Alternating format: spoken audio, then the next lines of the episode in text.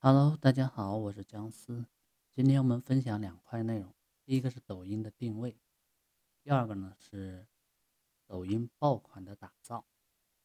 首先我们说第一个，抖音的定位。呃，抖音的定位呢一般可以分成三个方面，第一个是专长，第二个是人设，第三个是优势。专长呢就是。挖掘自己有什么才能，能在人群当中脱颖而出的。很多人第一反应想到的可能是唱歌、跳舞，实际上除了这些，还有一些其他方向是可以去尝试的。比如说你很会写文案，写 Word，办公软件很熟，会做 PPT，然后比如说你很会踢足球、打乒乓球、羽毛球。等等，这些都是专长。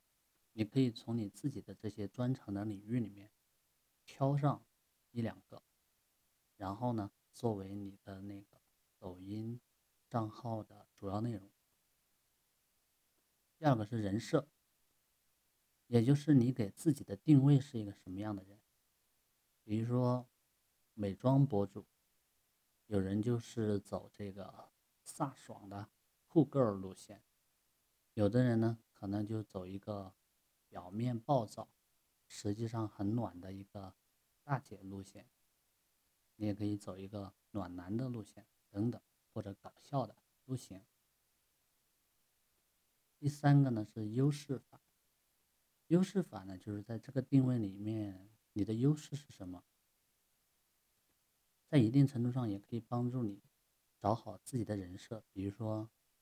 美食大 V 王刚，他的优势就在于，对于家庭小灶的这个美食博主来说，他有硬核科班出身的厨艺，这就是他的优势。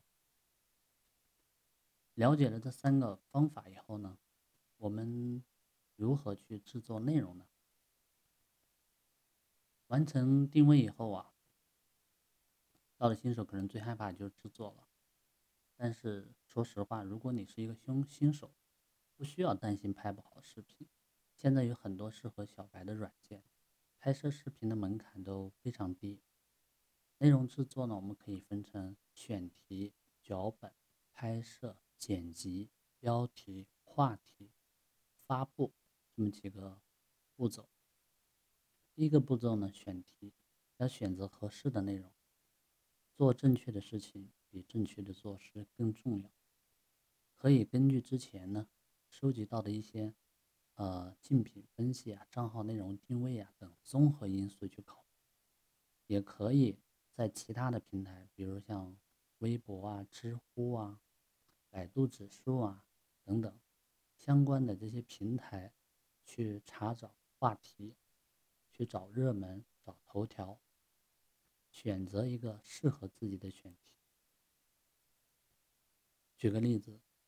你的抖音定位是这个英语培训的，那么你就可以通过看竞品、找知乎，然后发现用户的兴趣点在于雅思考试的技巧这样方面的需求，然后对雅思备考的吐槽啊等等，都可以制定相关的话题。第二个呢是脚本，脚本呢就是我们经常所说的这个剧本。也是一个短视频内容的一个思路大纲。我们一定要提前把脚本做好，要做到心中有数，避免呢不必要的时间和精力的浪费。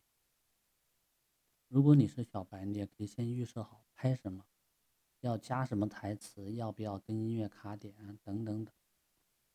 这个时候呢，啊，台本的重要性就非常的明显，所以一定要准备好。提前。第三是拍摄，拍摄就好比写作文的字，内容很好，但字不太行，影响观看者的用户体验。现在具备拍摄功能的设备越来越多，很多新手主要害怕拍摄的门槛太高。实际上，对于小白来说，就用手机就可以，手机是完全呃满足这个拍摄的需求的，只要不是太复杂的视频 vlog。同时呢，你也可以在网上去找一些教程来学习。慢慢的去掌握一些拍摄的技巧。但是这些都不重要，最重要的是先要开始拍起来。第四是剪辑，剪辑内容的好坏也是用户最直观的感受。剪辑技巧呢，就取决于你的内容定位。如果是普通的短视频，剪辑呢，只要保证视频连贯，能把事情说清楚。如果是高技术的定位，那剪辑呢就比较要酷一点，转场要炫一点。我们经常用到的剪辑软件，比如说像绘声绘影啊、剪大师啊、Premiere Pro 啊等等。前面两个是适合入门的，后面呢就适合一些专业级玩家。第五个是标题，短视频的特点就是时间短，要保证你的内容在前三秒就一定要吸引住用户，否则你很可能就流失了这个用户。标题就是一个很好的办法。我们经常看到短视频上方有些文字，这也算是标题的一种形式。在做标题的过程中，有几个好用的技巧。第一个是反差法，利用人们认知的反差，比如说周杰伦唱喵喵叫。痛点法，与用户的痛点相关，如说过年抢不到票。悬疑法，引起用户的好奇心，比如说一些心理测试。你是什么样的人？第六呢，就是话题，话题的关注度越高，代表潜在的用户就越多，对话题感兴趣的人越多，你的内容呢就越容易被人发现。